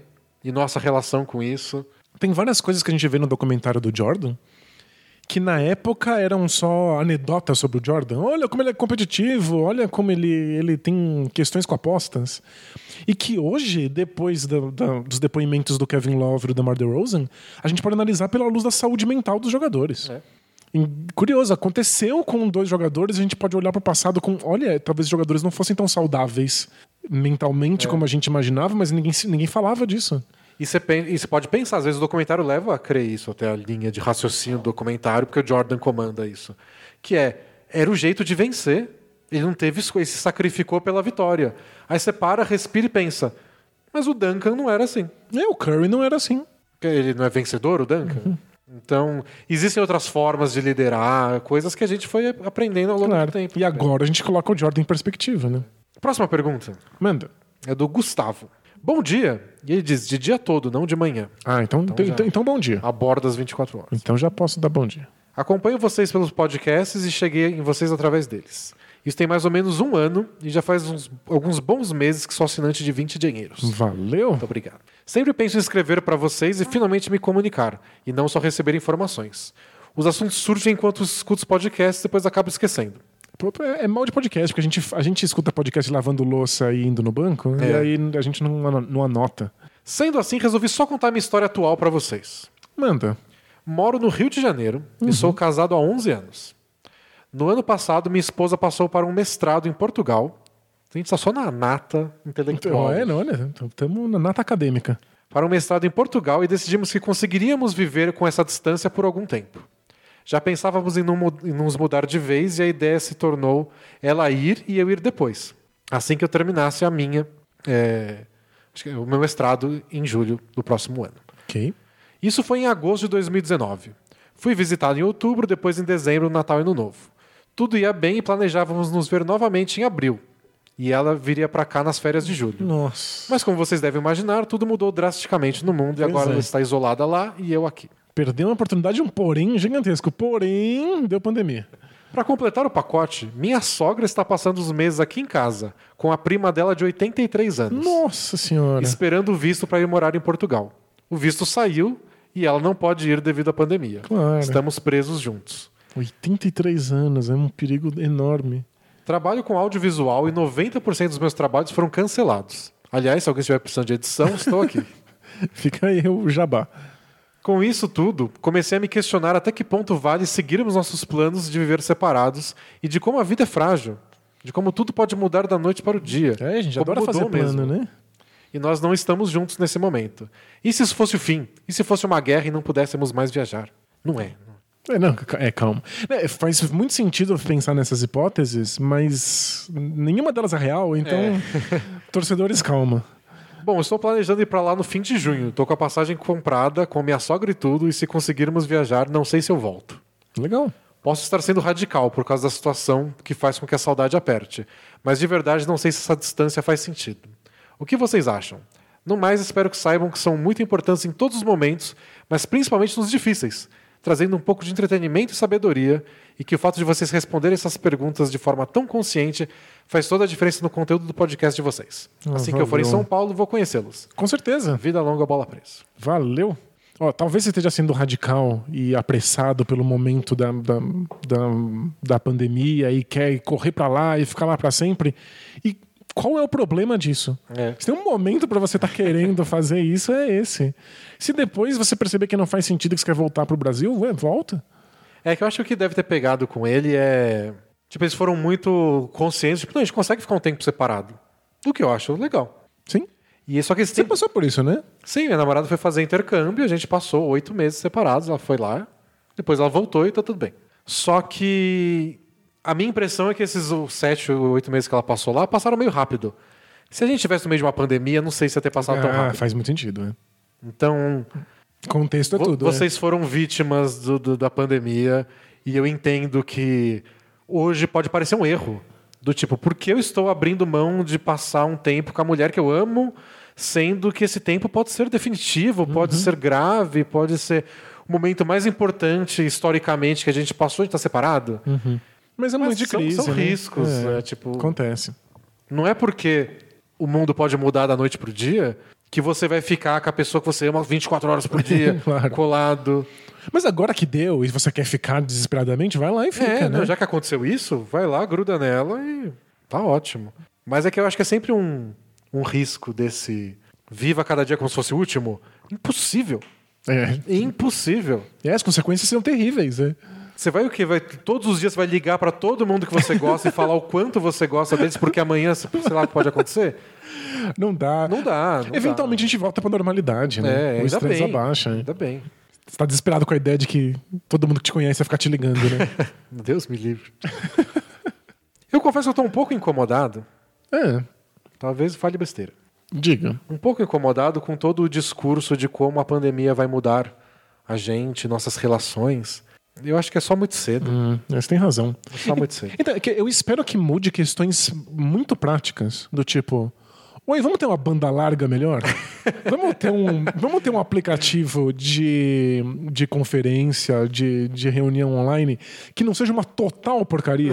Pode ser médio, eu aceito um Tá que ótimo. seja médio. É. Então- Essas coisas práticas. Né? Isso, eu acho que esse tipo de coisa vai mudar. É tipo, nós como sociedade, como vamos sair disso? Calma, a gente não tá nem perto disso aí. A gente quer muito fazer análise, porque é muito chato ficar parado, É. né? Mas esse é o tipo de coisa que a gente só vai ver daqui a uma década. Temos um feedback Eu adoro, do manda. beijo da sogra, lembra? Ah, O cara que beijava a sogra por tabela porque a namorada se despedia com selinhos. E aí, a gente falou que era como interagir com tribos indígenas desconhecidas. Isso. Ele mandou assim: Saudações dupla DD. Sou o cara que tive um probleminha sobre beijar a sogra. Com, com, com aspas, né? É com aspas. Gostaria de passar o feedback e aproveitar para fazer um favor a um dos meus amigos. Manda. Já digo Hum. que esse favor para os amigos é uma história do amigo que envolve um monte de coisa. É. E era uma história gigante. Foi o amigo que mande a história. É mesmo? Você cortou a história Contei da a história. Tá bom. Vamos lá. Vamos ler o feedback. Então fica só com o feedback. É, Feedback. Resolvi simples. Como quem não quer nada, coloquei o podcast para rolar no comecinho do Bofins Play Hard quando estava com ela. A gente acabou falando com, A gente com ela. falou pra isso? ela. é. A Não, gente mas- mandou a rela total. Ah, mas você me enganou a gente. Se eu soubesse que ela ia estar ouvindo, eu ia ter falado diferente. me sinto enganado aqui. Ela riu no começo da desgraça dos outros e aí a ficha começou a cair. A cara dela com a ficha caindo, percebendo que o problema na verdade era com ela e não com os outros. Não, não é Foi problema, espetacular. Não é um problema, é uma questão cultural. É, no final, ela ficou um segundo sem reação, depois riu bastante e disse que ia evitar isso. e me cobrou um, sor- sorvete por fazer ela de trouxa. Valeu, vida longa, bola presa. Valeu. Olha, eu, eu vou começar. É, é que não, é, é como viver todo dia como se fosse o último. mas eu deveria ler todas as. a- a- responder todas as perguntas como se a pessoa de quem estão falando fosse ouvir o que eu tô respondendo. Porque eu teria respondido diferente. Mas achei uma estratégia curiosa. Tipo, eu vou colocar as pessoas falando que eu deveria conversar com você como pretexto para conversar com você. Mas você quer viver nesse mundo? Não. Em que você fala as coisas difíceis para as pessoas ao invés da pessoa que queria ter falado? Ah, mas eu quero viver num mundo onde as pessoas espalhem o bola presa por aí. Bom, isso com certeza. Essa eu gostei. Então aceitável. Então você aí, em vez de pagar um sorvete pra ele, assine bola presa. que a gente ajudou a. É que não é um problema, só foi uma Não, situação é, só foi divertidíssimo. curiosa. Exótico. Mensagem do futuro noivo confuso. Hum. E aí, dupla, tudo certo? Certo? Primeiramente, queria agradecer pelo trabalho que vocês fazem. Opa. É realmente um prazer poder escutá-los toda semana. Valeu? Segundamente, ele colocou entre parênteses, sempre fico em dúvida se segundamente está certo ou não. Mas Eu- enfim. Eu acho que não existe. Eu acho que não existe, mas é divertido. Tá, tudo bem. Você pode usar como ironicamente. Isso. Tá. E se você falar terceiramente, aí, você já, Aí, aí a gente chora de rir, aí né? já tá tudo certo. Tá. Segundamente, a Amora deve estar nascendo, então parabéns, Denis. Espero que não esteja nascendo agora, porque eu tô gravando o podcast.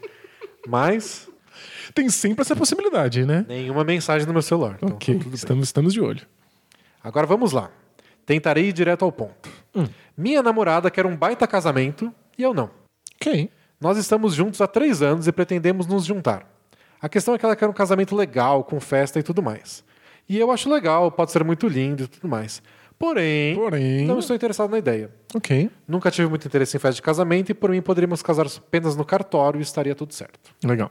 O meu pensamento é que o dinheiro que usaríamos para uma festa para mais de 150 pessoas, Nossa minha Senhora. família é ridiculamente grande, ele diz, Gente, precisa ter uma família menor. Co- co- começa, começa aí. que tem levado anos para ser juntado, poderia muito bem virar a entrada de um apartamento. Ou pode fazer com que o projeto que nós dois temos de mudar para a Alemanha realmente aconteça. Gente, casamentos são caros nesse nível? Podem ser. Um casamento é uma entrada no apartamento? Depende do apartamento também, mas tem, tem uns casamentos. Minha nossa senhora. Eu conheço uma pessoa que está vivendo por isso. Amigo, da, amigo de amigo. Hum. Que a mulher quer um casamento incrível, ele topou, e agora eles estão pagando, e todo mês pagando, e todo mês Nossa, que pagando. desespero. E eles ficam, toda vez que a gente encontra ele, fica lá. ah, tipo, tchau, dinheiro. É, ok. É um, é, um, é um custo que às vezes você, na hora da empolgação, você não lembra, né? Mas assim, com o casamento, tudo se torna impossível e o dinheiro vai embora num dia só. Esse é um dos poucos, se não o único ponto em que disco- discordamos sobre a vida 2. Então, atitudes drásticas como terminar ou algo do tipo estão fora de questão. Não, imagina. Claro, que sim. Até o momento, não tivemos uma conversa concreta sobre tomar decisões, pois ainda temos um ou dois anos antes que isso aconteça. Mas eu sinto que devo conversar sobre isso com ela o mais rápido possível e tenho medo dessa conversa. Ele, ele, tá- ele só tá ansioso, né? É. Qual a opinião de vocês? O que acho que eu devo fazer? O que eu posso falar? Devo abrir mão de algumas coisas para isso? Agradeço a ajuda e vida longa, bola presa. A gente tem tempo demais. Não precisa ficar tão ansioso, não. Eu, eu fiquei levemente irritado quando eu li essa, essa pergunta, É. porque eu li tudo isso e terminou com ainda não conversei com ela. Mas tudo bem. ele- É Olha, tem Mensagens bem escritas, sempre eu tenho um Não, carinho. Maravilhoso. Porque isso é uma coisa que vocês vão negociar. E é negociação mesmo. Porque talvez uma das partes não se importe de abrir mão do que quer. Inteiramente. Talvez ela, pra te fazer feliz, fala: tá bom, se é importante pra você não gastar esse dinheiro, eu abro mão do casamento. Talvez seja você quem possa abrir mão disso pra dar pra ela a alegria do casamento. Ou talvez os dois precisem abrir mão e a gente encontre aquele maravilhoso momento da democracia em que tá todo mundo triste. em que Não o é casamento. exatamente o que eu queria. É, tam- tam- também não é o melhor casamento do mundo, mas pelo menos é um casamento. E você não vai casar no cartório de chinelo, mas pelo menos dá uma festinha Não pra é a outra maior festa pessoa. do mundo, mas é uma festa. Então, talvez vocês encontrem aí um lugar de tristeza mútua que funcione pra vocês, mas é contrato, vocês vão negociar. Vou, vou deduzir aqui, ele não disse isso, mas vou deduzir que tem uma questão de gênero aqui, que é a gente sempre aprendeu que o casamento é o sonho da mulher. Uhum. E tem vários problemas envolvidos com isso. Claro, é, é um imaginário É. clichê. Mas aí isso acaba indo até pro homem que quer agradar a mulher. Então, tipo, eu não posso tirar isso dela. É o momento dela. Então talvez tenha esse receio de ser o estraga prazer. Eles vão começar um casamento e vai começar ruim porque, tipo, festa não vai ter. Então talvez tenha esse medo de soar um pouco autoritário, de tirar uma coisa que vai saber, ela sonha faz tempo. Ou que talvez ela acharia legal, mas quando você pensar, olha, talvez a gente possa se mudar, talvez a gente possa comprar um apartamento, ela prefira. É. né? Eu acho que colocando os argumentos na mesa, do tipo, ó, a gente tem que tomar uma escolha. Esse dinheiro pode virar isso ou isso. Você prefere o quê? Perfeito. Aí eu, eu aposto que vai acabar numa festa média. É, é bem possível. E você pode falar pra ela, tipo, ó, o coronavírus nunca vai ter festa, nunca mais. Pelos próximos cinco anos. Esquece. Olha, Tá, com o terror. Pode ser. Mas se tiver uma festa média, você acha que ele vai estar de terno completo e chinelo? Como se eu estivesse indo pro cartório? Ia ser né? Aí tá, tá, tá ali pra agradar todo mundo. Ah, pergunta. Ah, tem uma aqui do fã do Damian Lillard, de Gravataí, a cidade das bromélias, no Rio Grande do Sul. É das bromélias. Que Bromélias. bonito. É, não vou ler a pergunta inteira, mas é, a gente recebeu três mensagens muito parecidas com essa. Sério? Dramas da quarentena, Ok, bora. que são to- todas iguaizinhas, assim. Estou namorando com uma menina há X tempo, não muito. Começou a quarentena, a gente não tá se vendo. Eu quero terminar, mas acho mancada terminar pela internet por- ou por- por telefone durante a quarentena. O que eu faço? Ok. São três perguntas sobre isso. Tá, então vamos, vamos direto pra. É ético terminar relacionamentos à distância? Tipo, no mundo real? Normalmente é meio esquisito. E no momento de crise como a pandemia? 100% ok. Então está liberado. Publique-se. Publique-se.